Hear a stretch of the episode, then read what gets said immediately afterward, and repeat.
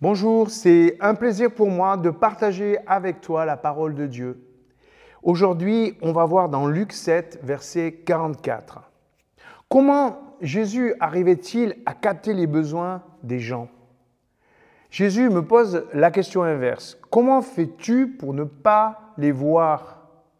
Notre indifférence a toujours profondément étonné Jésus. Et il exprime ainsi à Simon dans Luc 7, verset 44. Il dit à Simon, tu vois cette femme, je suis entré chez toi, tu ne m'as pas donné d'eau pour mes pieds, elle m'a lavé les pieds de ses larmes, les a essuyés avec ses cheveux. Tu ne m'as pas reçu en m'embrassant, mais elle n'a pas cessé de m'embrasser les pieds depuis que je suis entré. Tu n'as pas répandu d'huile sur ma tête, mais elle a répandu du parfum sur mes pieds. C'est pourquoi, je le déclare, ses nombreux péchés ont été pardonnés, parce qu'elle a manifesté beaucoup d'amour. Mais celui à qui l'on a peu pardonné ne manifeste que peu d'amour. Ce texte me bouleverse et il bouleverse notre morale. Cette femme est présentée comme une pécheresse, mais pour Jésus, ce n'est pas le problème. C'est incroyable, non?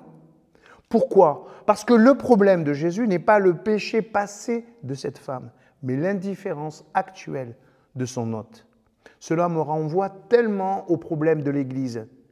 Nous regardons de loin les gens qui ont une vie compliquée au lieu de les regarder avec compassion. Nous les regardons comme si on valait mieux. Que peut faire Jésus pour nous? Au point que Jésus lui-même, que nous sommes censés honorer, est un peu tristouné de notre absence de chaleur. L'Église ressemble un peu à ce vieux couple où le partenaire aime encore son conjoint, mais sans veiller à entretenir la flamme de l'amour.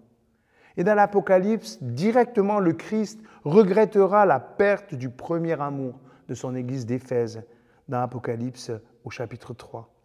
Alors qu'elle focalise sur le fait de faire bien les choses. C'est bien, mais l'attente de Jésus va plus loin.